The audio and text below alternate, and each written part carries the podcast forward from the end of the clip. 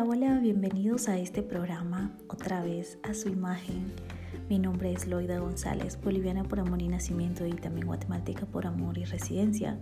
Soy consejera profesional, soy comunicadora social y asesora de imagen personal.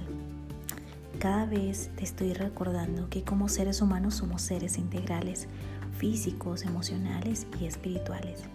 Y este espacio es para crecer en estas tres áreas Gracias por acompañarme todos los comienzos de semana a través de cada cápsula.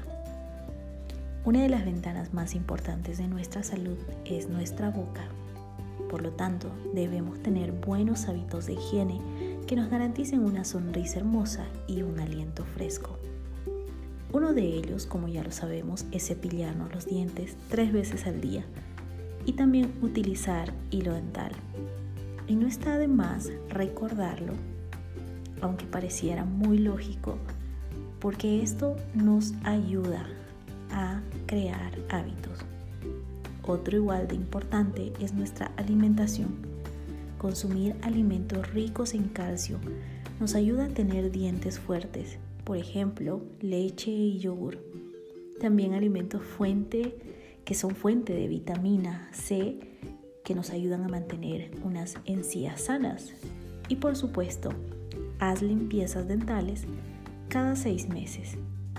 Si quieres tener una linda sonrisa, una buena imagen personal, toma estos consejos en cuenta. Pero no solamente nosotros podemos estar cuidando nuestra imagen personal, nuestra higiene, sino aquellas cosas que hablamos. Y a veces nos sentimos intimidados porque no sabemos qué hablar.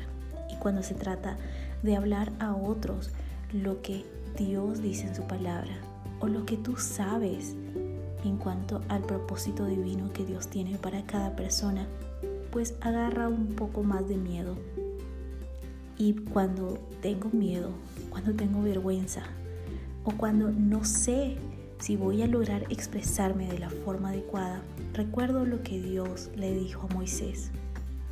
Quiero recordarte que Moisés era una persona tartamuda de nacimiento.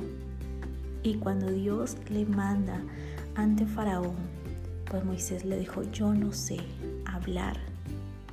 Pero Éxodo 4:12 nos dice algo de lo que Dios le dijo. Ahora pues, ve, y yo estaré con tu boca y te enseñaré lo que hayas de hablar.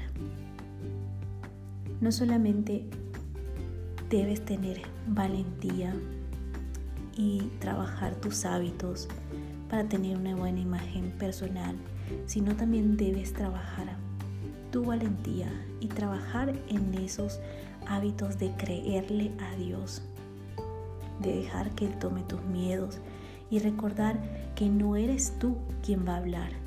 Dios va a usar tu boca para ser ese instrumento precioso para que otras personas puedan llegar a conocer su propósito divino. Espero que puedas recordar mucho esta palabra y recibe un fuerte abrazo. Nos vemos el próximo lunes.